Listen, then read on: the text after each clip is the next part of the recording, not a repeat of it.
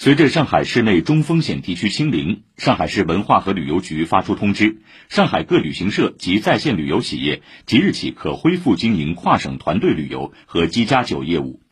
此次恢复后，按照防疫防控要求，目前各旅行社及在线旅游企业仍然不得组团前往中高风险地区旅游。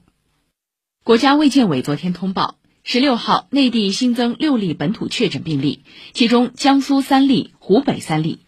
全国单日新增本土确诊病例已经连续一周下降，这也是八月份以来这项数据首次回落至个位数。具体来看，湖北新增的三例由荆门报告，初步流调显示与中建三局武汉转口项目工地病例同源；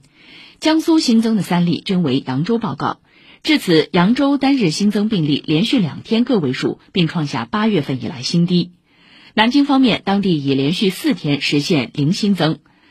湖南省目前除张家界有高风险地区三个、中风险地区十一个以外，其他均为低风险地区。韶山毛泽东同志纪念馆、凤凰古城核心景点等已经恢复开放。